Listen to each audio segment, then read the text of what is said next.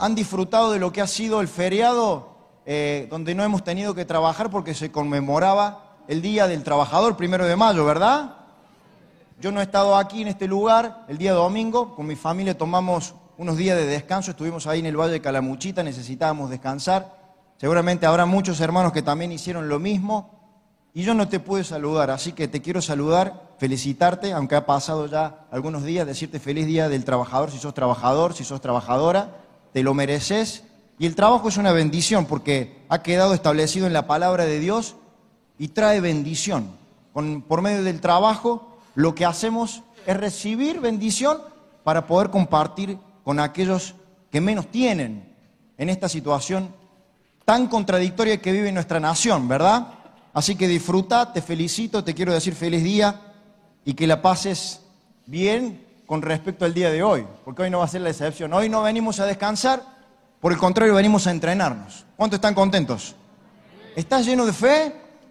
Mostrale a tu cara fe, decirle al del lado, por favor, te quiero movilizar, decirle, hermano, vos no tenés la culpa de la cara que tenés, pero sí de la que pones. Así que pone cara de fe, sonreí, estamos con alegría, porque venimos a la casa del Señor y esperamos que así sea. Y por favor decirle al de la derecha y la izquierda, los próximos 25 minutos no me distraigas, porque quiero estar concentrado y concentrada a lo que Dios me va a hablar. Amén. Como te decía, el feriado lo tomamos como descanso junto con mi familia, junto con mi esposa Dana, mis hijos Santiago, Guillermina. Y fuimos al Valle de Calamuchita en un lugar hermoso sobre plena ruta. Atravesamos unos metros, un callejón de tierra con una arboleda gigante donde se llena de, loros, de loras, las famosas cotorras conocidas en nuestro terreno. Y disfrutamos del lindo día, disfrutamos del lago, disfrutamos de un descanso, de caminar en familia. Y eso trajo a mi memoria unos días que atravesé cuando me tocó pasar por mi educación terciaria. Yo soy de profesión, profesor de educación física. Y por aquellos días de capacitación nos tocaba realizar campamentos donde nos preparaban, nos instruían sobre técnicas que tendríamos que emplear para llevar adelante la vida en la naturaleza. No sé si habrá alguien que ha tenido esa posibilidad, conoce de lo que estoy hablando. Y vino a mi mente, mi memoria, un lema que nuestro instructor en aquel tiempo nos repetía a menudo cuando salíamos a ese lugar donde no tenés cerca un eh, osocomio hospitalario, no tenés cerca un hospital, una enfermería. Eh, si se corta la luz de noche porque se te acabó en algún dispositivo, tenés que rebuscártela por los medios naturales. Si no tenés una cocina con gas para cocinar, tenés que emplear situaciones para poder hacer una comida eh, a través de una cocina rústica, como se llama. Y el instructor siempre repetía un lema, que no es un lema que haya inventado, sino un lema muy conocido de un movimiento de los Scouts, que se menciona que es un movimiento que hasta el día de hoy sigue influenciando a millones de personas en todo el mundo y específicamente adolescentes y jóvenes que cada año se alistan para llevar adelante este movimiento, el famoso conocido de los Boy Scouts o Girl Scouts, que son los jóvenes exploradores y este lema, este instructor siempre nos decía, ante cualquier amenaza que en la vida y la naturaleza se presente, ustedes deben estar siempre alertas y preparados. Y este siempre alertas y preparados, para resumirlo aún de mejor manera, él siempre decía, un scout siempre debe estar siempre listo. Ustedes deben estar siempre listos. Y la verdad que esto entró en mi mente y bajó mi corazón ya hace más de un mes, que junto con un grupo de jóvenes estuvimos formando parte de un Congreso Internacional de Jóvenes, donde Dios nos impartió una palabra. Y esa palabra se hizo tan fuerte en nosotros que a partir de ahí, seguramente en mi caso personal, yo no he parado de levantarme pensando en eso y acostarme pensando en eso. Inclusive en medio de las medianoches, durmiendo, y cuando por ahí no podés conciliar bien el sueño, esta palabra seguía fuerte ahí en mi mente y en mi corazón. Y hoy la tengo acá en mi corazón y la quiero compartir con vos. Así que te pido que te concentres en los próximos minutos. Yo he titulado este mensaje Siempre listos. Siempre listos. Y seguramente si ya hiciéramos un paralelismo de esa anécdota que te comenté y lo quisiéramos bajar a esta situación que hoy en día lo contextualizamos, a lo que estamos viviendo, más de uno levantaría la mano y, diría, yo quiero que me avisen de antemano cuando vas a una reserva natural y te dicen, cuidado no pasar, porque hay animales salvajes. Hay un cartel que nos avisa y vos podés tomar la precaución del caso. Pero si en la vida que llevamos adelante, con la inflación que cada vez aumenta, con la escasez que cada vez se palpita y se vive, con esa maldición que come el salario en las familias, con la escasez de trabajo, el aumento de la enfermedad, que ha provocado en consecuencia la pandemia. Estoy hablando de enfermedades mentales, de depresión, no sé, eh, el disparo del dólar. Si seguramente alguien nos hubiera avisado o nos avisaran de que esto va a seguir, más de uno de los que estamos acá diríamos, yo haría mi máximo esfuerzo por prepararme y estar alerta, ¿verdad? Por lo menos la mayoría lo intentaríamos. Pero a decir verdad, la vida terrenal no es así se presentan pruebas permanentes, situaciones sin previo aviso, y de alguna manera tenemos que atravesar la tormenta, aunque estemos en el ojo del huracán, y siempre mantenernos firmes y tener esperanza, ¿verdad? Sin embargo, como la vida no es así, sin embargo, nuestro Dios, el creador de todas las cosas y de nosotros mismos, quiere que estemos siempre listos, preparados y alertas. Así que te voy a compartir en los próximos minutos para redimir el tiempo de hoy cena del Señor, para que terminemos en una hermosa fiesta en el altar que está preparado aquí. Un mensaje que arde en mi corazón y quiero que arde en el tuyo, porque hay algo que por alguna razón creo tener la convicción de que parte de su iglesia ha menospreciado o nos hemos olvidado. Y estoy hablando del novio del Señor Jesucristo. Acompáñame conmigo a orar. Concéntrate, por favor, porque Dios va hablar a tu corazón. Ora conmigo. Señor, gracias por este día. Estamos, Espíritu Santo, aquí dispuestos, entregados, humillados, Señor. Hemos adorado, te hemos cantado cánticos de alabanza. Vos prometés estar en medio de nosotros. Pero, Señor, en esta hora, más allá de lo que podamos hacer humanamente, nuestros esfuerzos, te necesitamos a vos, Padre, Hijo y Espíritu Santo.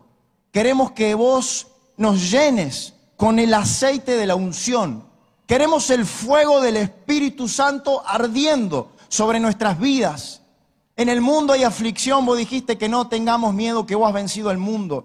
En el mundo hay enfermedad, hay escasez, hay angustia, hay pandemias, hay mentira. Pero vos dijiste, yo soy el camino, yo soy la verdad, yo soy la vida. Y el que por vos entrar el que te reciba, tendríamos victoria y tendríamos la vida eterna. Así que Señor, te pido que en este tiempo vos vengas y hables a tu iglesia y que arda tu palabra sobre nuestros corazones. Te lo pido en el nombre de Jesús.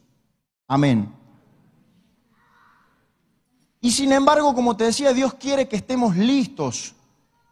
Y a lo mejor vos te haces una pregunta, si hace poquito que venís y si hace un tiempo que ya asistís a la iglesia o tal vez años y vos me dirás, ¿y listo para qué? Es una pregunta que está en nuestra mente, en nuestro corazón. El Señor quiere que estemos siempre listos. ¿Listos para qué? Voy a compartir con vos una parábola que está en el Evangelio de Mateo capítulo 25 y vamos a ir leyendo por porción los versos del 1 al verso 13, pero te la voy a ir comentando. Es una parábola representativa por medio de la boca de Jesucristo, hablando sobre eventos futuros, mencionando que eh, es necesario que haya una preparación para la venida del novio. La Biblia habla del el novio en toda su palabra, haciendo énfasis a Jesucristo, y habla de la novia de manera general, haciendo énfasis a nosotros, la iglesia, pero particularmente en esta parábola que te voy a compartir, las diez vírgenes toman esa figura de nosotros, la iglesia. Y nosotros no podemos hacer obviar este texto bíblico, porque está escrito y muchas veces lo pasamos por alto, porque en medio de necesidades sentidas necesitamos escuchar de bendiciones, de proveeduría, de sanidades, y es verdad, pero hay algo que no es un detalle menor en la palabra de Dios, y que tiene que ver con nuestro corazón. y debemos estar listos para eso. Así que acompáñame a poder leer ahí Mateo 25, verso 1, en la Reina Valera contemporánea va a salir en la pantalla.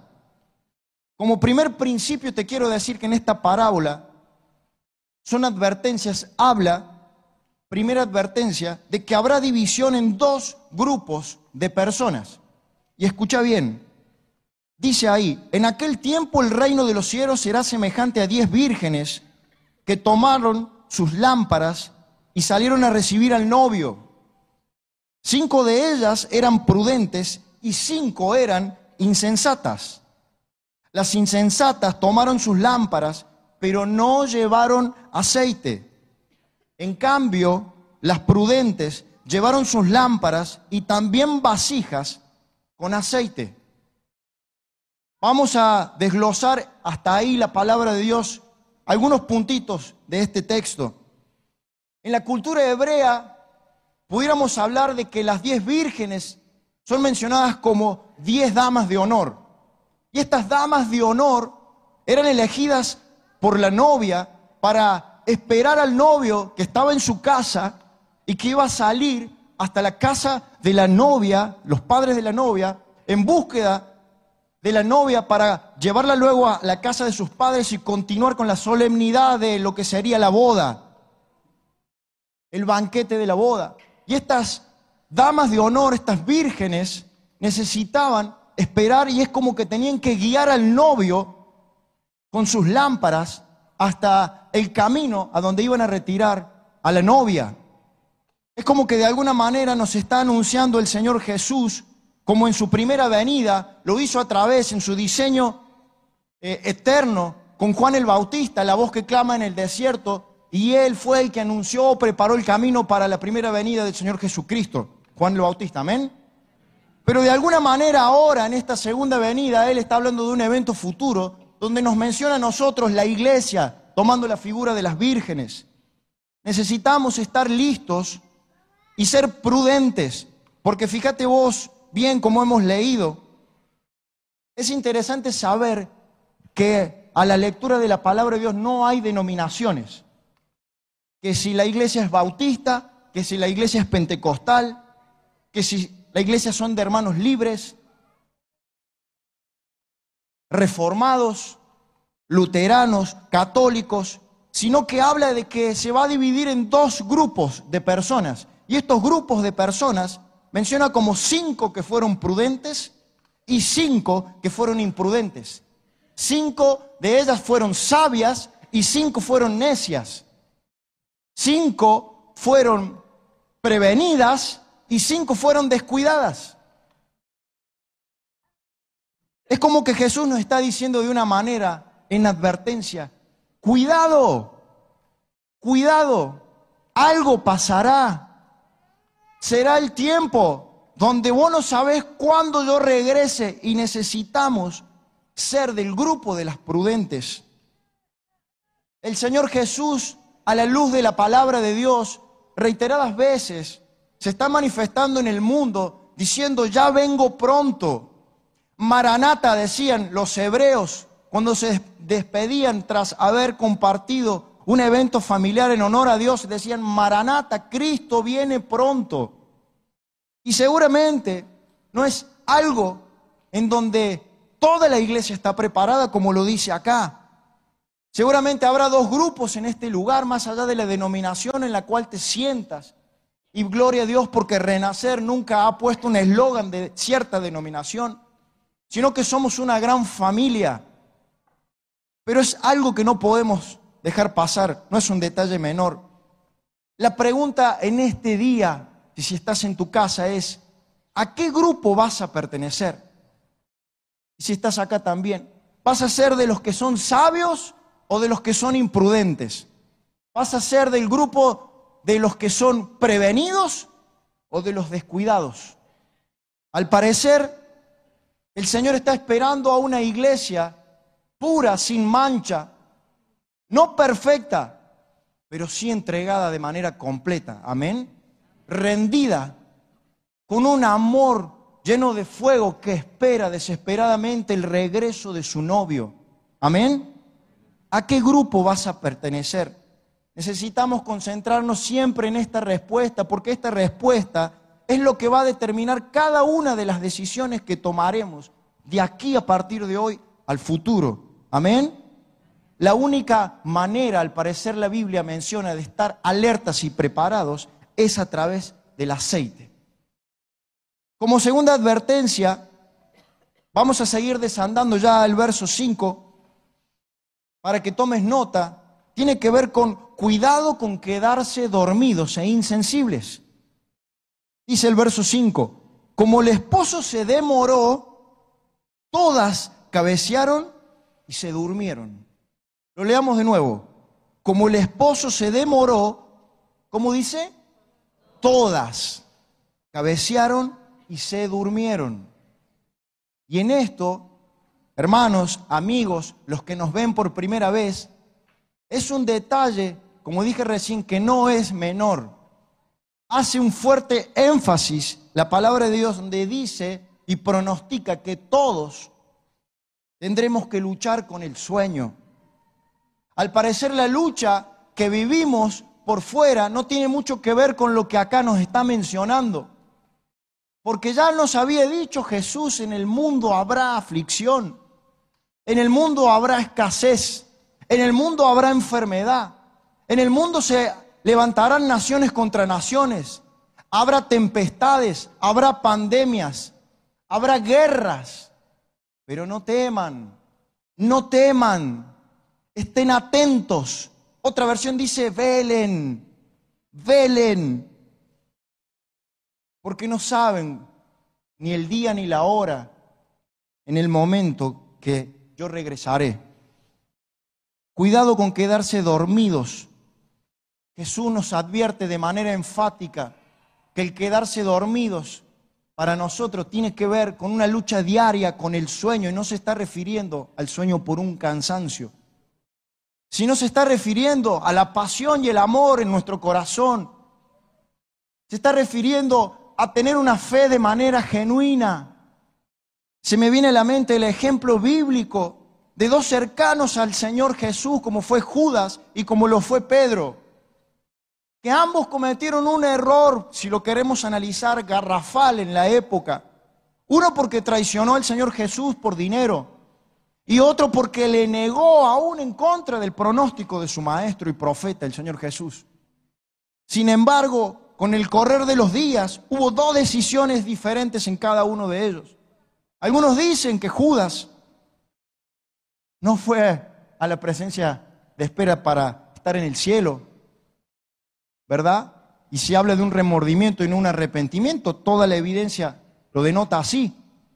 Pero sin embargo, yo me gustaría que nos concentremos en ese ejemplo de qué tipo de fe había en ellos de manera previa. Yo creo que había una fe amorosa, llena de fuego y de pasión, muy distinta tanto en Judas como en Pedro. Y graba ese ejemplo porque al finalizar el mensaje nos va a ayudar a hacer una oración.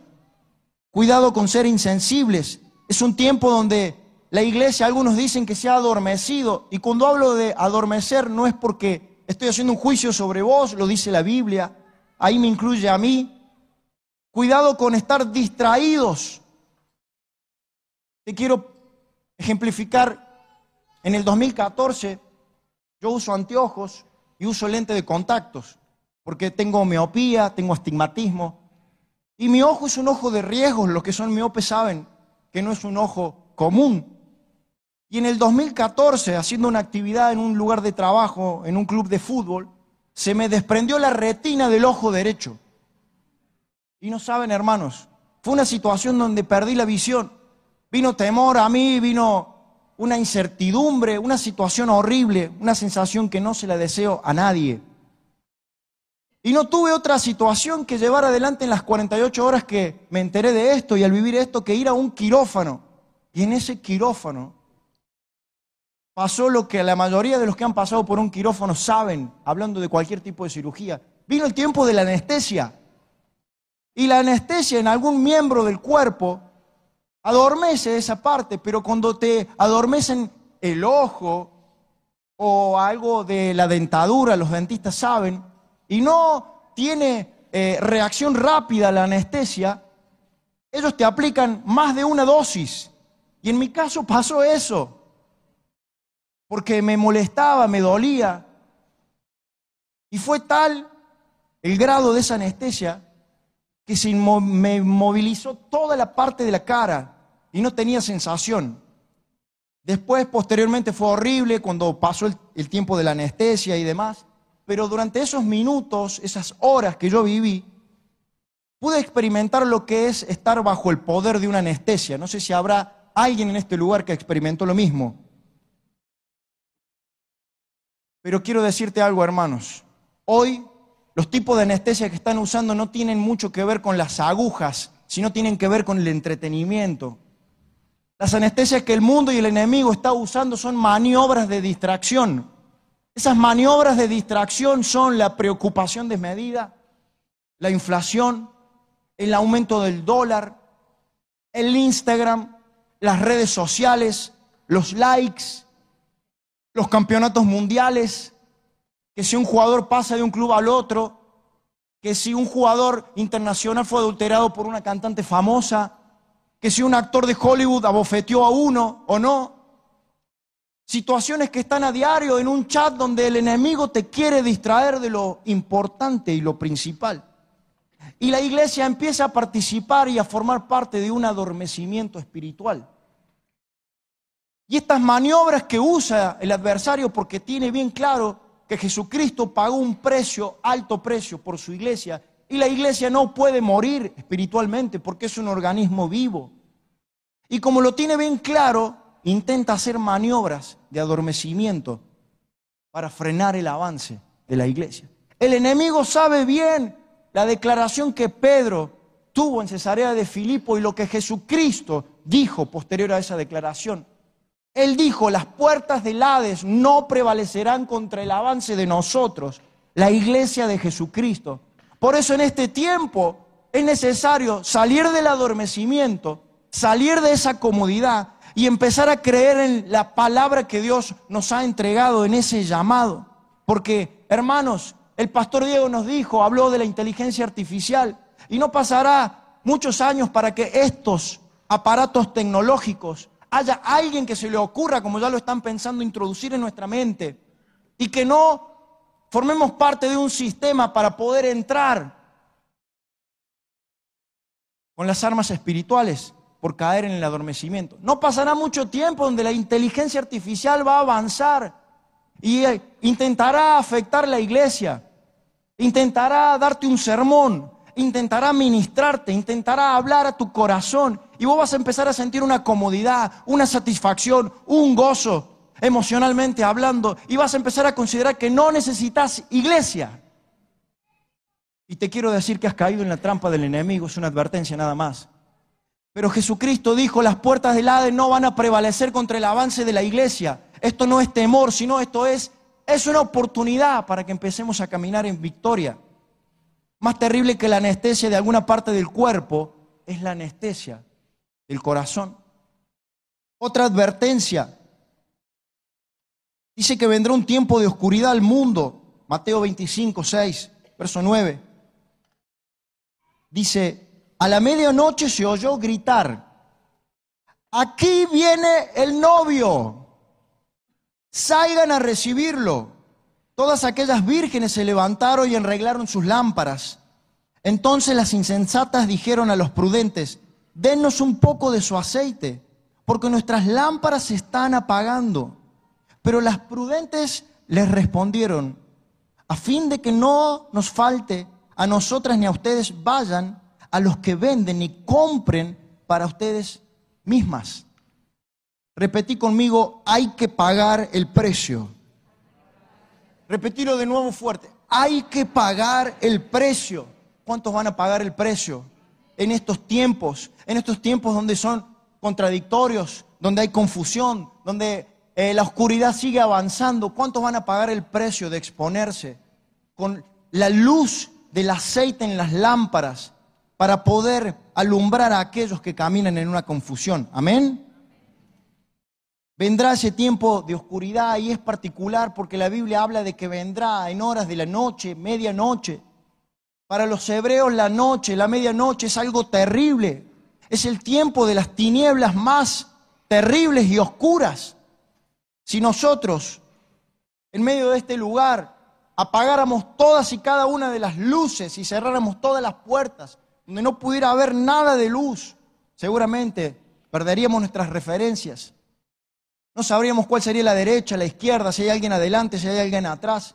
Empezaría a haber un temor en nuestro corazón, porque no hay una referencia clara en el lugar que estoy pisando, hacia dónde voy o por dónde entré.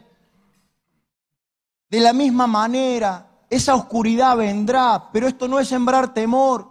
Por el contrario, esto es avisarte. Como era en los tiempos de la vida y la naturaleza que yo frecuenté, había un tiempo donde decía, no pase por ese sendero, cuidado con ese fruto, cuidado que en ese lugar no hay agua. Podíamos tomar los recaudos y estar alertas. Hoy el Señor te está diciendo que pongas aceite en tu lámpara que es una oportunidad para iluminar. Como lo era en esa oportunidad Israel, era una nación elegida por Dios para ser un faro para las otras naciones. De la misma manera, hoy Dios está pensando en su iglesia. Cuando habló en esta parábola, lo hizo pensando en vos, lo hizo pensando en mí, en tiempos que iban a ser difíciles y contradictorios. Y decime si no es así. Hablando de que la oscuridad vendrá, ya está entre nosotros. Se intenta cambiar el lenguaje entre cada uno de nosotros, nos intentan confundir. No podemos ignorar la maquinación que el enemigo está haciendo sobre nosotros. En un mundo donde ya se está hablando en Europa el post-cristianismo quieren que venga acá, donde se está mencionando o haciendo un fuerte énfasis con programas donde invitan a panelistas y donde quieren ridiculizar al hombre y la mujer, donde pareciera que el hombre y la mujer son enemigos y no son el diseño original de Dios, para construir la familia. Hay un lenguaje que se quiere introducir. Se están priorizando la cría de los animales, dicen los ecologistas. Se priorizan los árboles, se priorizan los terrenos, se priorizan los valles, pero se matan los embriones humanos. ¿Qué vamos a hacer? No podemos quedarnos de brazos cruzados. Se intenta cambiar un lenguaje en el campo intelectual. A la infidelidad se le llama poliamor. A la mamá se le dice ser gestante. A nuestras convicciones es un fanático, te dicen, si sos joven y vas a la universidad. Este pibe es un fanático. Pero claro, juega Belgrano, juega Talleres, juega Boca, juega River. Somos los campeones del mundo y no se habla de fanatismo desmedido. Hasta vidas humanas se perdieron de una manera insensata. Había hombres y mujeres que festejaban sobre los techos de las paradas de los colectivos, se caían de camiones alcoholizados. El enemigo está empleando maniobras porque quiere adormecer la iglesia, nos quiere distraer. Hermanos, no caigamos en el engaño, nos levantemos, levantemos la verdad de Jesucristo. En Europa ya se habla en el campo intelectual de la filosofía de este concepto de desconstrucción de las ideas. Y son intelectuales del futuro que ya quieren confundir y quieren darle cianuro a las generaciones jóvenes.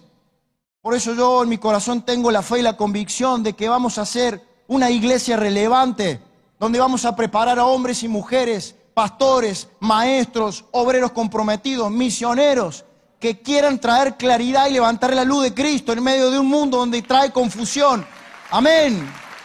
Mantenete firme. No pierdas la esperanza. El Señor ha prometido estar con nosotros. Ellos dijeron esta desconstrucción de las ideas. Vamos a desglosar, vamos a disociar el concepto de lo que es la familia. Vamos a disociar el concepto de lo que es la sexualidad vamos a disociar lo que creemos que es moral. Y cuando están desconstruyendo y deconstruyendo, no nos damos cuenta y estamos rompiendo los cimientos y los fundamentos de aquellos que nuestros padres, abuelos, con tanto esfuerzo han hecho para poder educarnos y marcarnos un rumbo. Se está perdiendo el rumbo, ya lo dijo el Señor Jesús. Pero la iglesia, con esto no te quiero sembrar temor y como última advertencia, para que vayamos finalizando. Vendrá un tiempo de esas vírgenes prudentes que están preparándose y están listas para recibir al novio y estamos desesperados. Por eso predicamos el Evangelio, porque cuando lo hacemos no es para tener iglesias llenas, lo hacemos porque queremos que Jesucristo venga pronto, queremos que la maldad retroceda, queremos que los que están hoy en muerte pasen a salvación, queremos los que caminan en enfermedad o en cárcel sean libres para recibir a Jesús, para poner gente en el mejor de los aviones.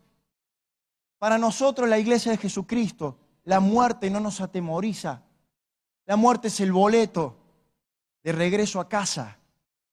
Así que yo te pido que venga convicción a tu corazón. Como te dije, el objetivo no es sembrarte temor, pero si que de este lugar vos no seas el mismo, la misma al regresar a tu casa y vuelvas con tu corazón prendido fuego. Que no te aferres a lo que veas, el Señor dijo, no poniendo los ojos sobre las cosas que se ven, que son temporales, sino sobre las que no se ven, que son eternas, las espirituales. En un mundo donde la confusión es la norma, hermanos, no hay nada más relevante que la cordura. Amén. Esto es lo que debe estar en nuestro corazón cada mañana, cada noche. Última advertencia, principio, la iglesia será la referencia en medio de esta pérdida de referencias y vendrá un nuevo despertar. Amén. Verso 10 dice, pero mientras ellas fueron a comprar, llegó el novio y las que estaban preparadas entraron con él a las bodas y se cerró la puerta. Después llegaron también las otras vírgenes y decían, Señor, Señor, ábrenos. Pero él les respondió, cierto les digo que no las conozco. Estén atentos Estén atentos, estén atentos, porque ustedes no saben ni el día ni la hora en que el Hijo del Hombre vendrá. Hermanos, hemos conocido al Señor como nuestro Salvador, amén. Por lo que veo somos todos de la casa. Hemos conocido al Señor como nuestro Rey, amén. Hemos conocido al Señor como nuestro Señor, aquel que nos marca el rumbo de nuestra vida.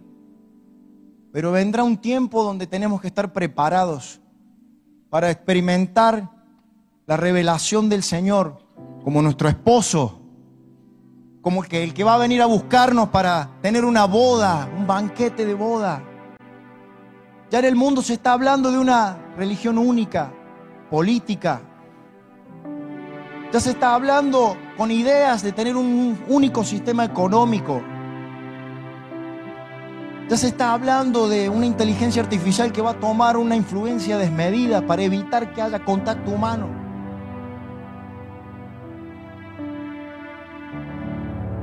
Pérdida de referencias claras.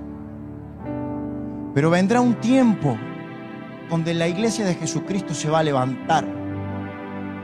Y la iglesia de Jesucristo no se va a apoyar sobre proveeduría, sobre intelectualismos, sobre ideas humanas, la iglesia de Cristo va a estar fundamentada y sólida sobre la roca que es Jesucristo. Y las puertas del Hades no van a prevalecer contra el avance de la iglesia. La iglesia ha experimentado en el pasado, como me han contado los mayores, en épocas de mi nacimiento, en 1986, por esa época, avivamientos, salvación, libertad, señales, prodigios. Y a lo largo de los años en el mundo entero ha habido ese tipo de movimientos, ¿vendrá? Pero en este tiempo la iglesia necesita no prepararse para algo, sino necesita prepararse para alguien, que es Jesús. Y eso es a través de la posesión del aceite, hermanos. Y en esto escúchalo bien. Prestame atención. La parábola menciona las lámparas y menciona el aceite. Esto es lo más importante del mensaje de hoy. La lámpara representa lo que es el ministerio humano. El ministerio, tu profesión, lo que vos hagas en esta posmodernidad pero eso es algo de producción humana. Y no está mal. Pero el aceite no es producción humana. El aceite se cultiva. El aceite proviene de la aceituna, que es el fruto del olivo, y lleva demanda esfuerzo. Hay que tener paciencia, hay que esperar. Y luego de obtener ese fruto, entra en un proceso de quebranto y se extrae el aceite, que es el combustible para la lámpara. El pastor Diego bien dijo en la introducción la semana pasada, haciendo referencia a la excelencia, y él habló de que no es una competencia con otros entre nosotros, sino es una competencia con nosotros mismos. Sin embargo, el enemigo en este tiempo, con redes sociales, con la fama, con los likes, está presionando de manera sutil a que haya competencia de lámparas entre nosotros. Y eso no es lo más importante. Lo más importante es el aceite. Y desde este lugar podemos transmitir conocimientos, podemos transmitir métodos, podemos transmitir ideas, formas, modas, pero lo que no podemos hacer es transmitir el aceite, porque el aceite es tu intimidad con Dios y cada uno de nosotros somos responsables de eso. Pido al Señor que no nos distraigamos, porque no sabemos ni el día ni la hora en que el Señor vendrá que Él quiere venir a buscarte y que estés siempre listo. Amén. El reproche que Jesús le hizo a estas vírgenes, les dijo, de cierto les digo que no las conozco. Eso tiene que ver con una manera clara de que no hubo una relación previa. No nos enfoquemos en la lámpara. Un día esta cámara, esos aparatos. Bendito Dios que nos da la posibilidad de tener estos recursos. Son importantes, pero no es lo más importante. Lo más importante, tu relación verdadera y genuina con Dios.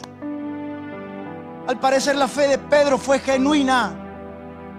Y le dijo al Señor, apartate de mí, Señor, porque soy pecador. Mientras que Judas se ahorcó.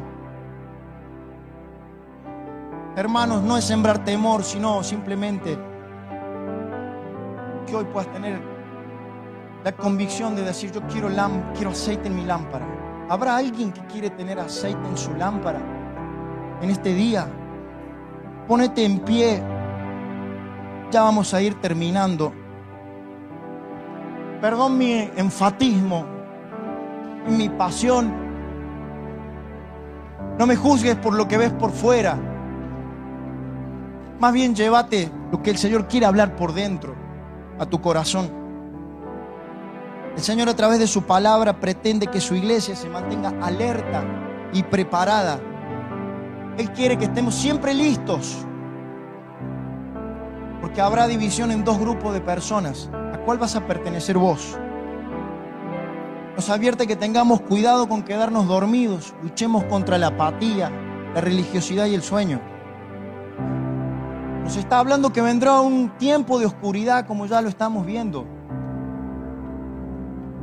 Pero bendito Dios porque la iglesia en un mundo de pérdida de referencia será la referencia y vendrá un nuevo despertar. Amén. Si has venido por primera vez o estás en tu casa ahí, simplemente vuelvo a repetirte el ejemplo de Pedro y de Judas. Tenían la mejor iglesia, tenían al pastor de los pastores, al Señor Jesús. Pero sin embargo el enemigo los distrajo. Algo pasó en su corazón. Uno intentó traicionar al Señor Jesús y el otro le negó. Sin embargo, tomaron decisiones totalmente distintas. Entiendo que Pedro tenía una fe genuina y sincera. Tenía aceite en su corazón. Y la reserva que tenía trajo convicción a Pedro y él se postró delante del Señor. No así Judas. Tal vez hoy si estás por primera vez, el Señor te dice así, yo puedo poner aceite en tu lámpara, en tu corazón. Y acordate, No hay denominaciones, puede ser a lo mejor católico, venir de otra denominación, otro credo. Pero el Señor ve la iglesia en dos grupos, sabios, imprudentes, prevenidos y descuidados. La manera de ser sabio ser prevenido, prevenida en este día, tomando la decisión de entregarte por completo a la persona de Jesucristo y a partir de hoy empezar a cultivar ese aceite de mañana, de siesta, de tarde y de noche. ¿Cómo se hace? Abrir tu corazón. De aquí yo estoy a la puerta y llamo, dice el Señor. Si alguno oye mi voz y abre la puerta, yo entraré a Él y cenaré con Él y Él conmigo. Necesitas abrir el corazón hoy. Despojate de cualquier pensamiento y abrir el corazón. Lo puedes hacer así, hablando y orando. Yo te quiero guiar. Si estás por primera vez y querés recibir a Jesús, hazlo así. Querido Dios, en esta mañana me postro delante de ti y te pido perdón por todos y cada uno de mis pecados. Perdón, Señor, si te he tenido solamente como un amuleto, en una religión, en alguna idea, en alguna construcción cultural, no sé. Hoy, Señor, quiero tener una relación con vos. No quiero ser como esa virgen insensata, más bien quiero ser como la sabia y la prudente. Quiero que me conozcas, Señor.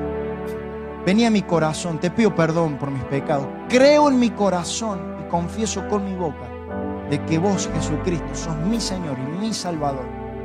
Acordate de mí, anota mi nombre en el libro de la vida. Amén. ¿Habrá alguien que hizo esta oración por primera vez y pueda levantar así su mano? Si alguien ha orado así de esa manera y pueda levantar su mano, es porque queremos orar por vos al final. Allá, ahí, ¿habrá? Por ahí. Muy bien, felicitaciones. ¿Habrá alguien más que ha hecho esa oración? ¿Por allá? Bien, no puedo ver, pero te felicito, te bendigo. ¿Habrá alguien más que ha orado así? Y si has hecho esta oración ahí en tu casa, escribí en el chat, por favor. Y les quiero decir a los que levantaron la mano y a los que están ahí, que esa decisión es una decisión eterna. Es una decisión que va a cambiar tu vida a partir de ahora. Pero ese cambio vendrá cuando pongas la fe en práctica y que empieces a cultivar el aceite como lo hacemos cada uno de nosotros. Te bendigo en el nombre de Jesús. Te felicito por esa decisión. ¿Qué les parece, hermanos, si adoramos al Señor nos rendimos, nos humillamos y damos toda la gloria a Él? Dios les bendiga.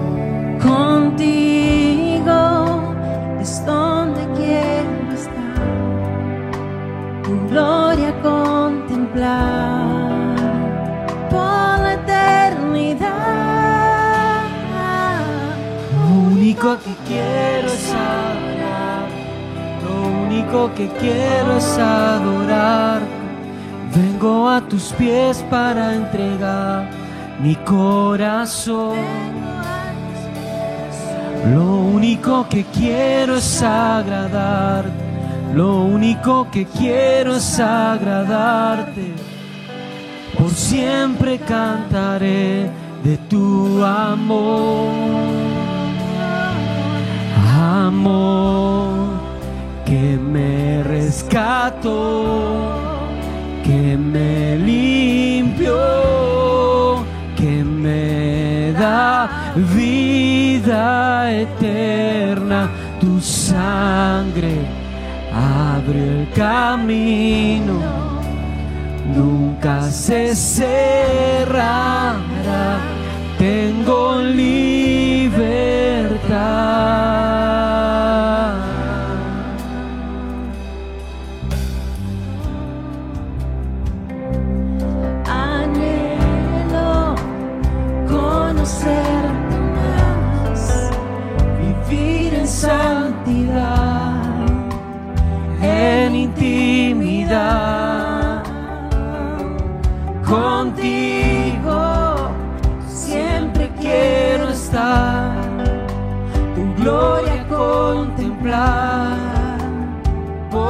Eternidad.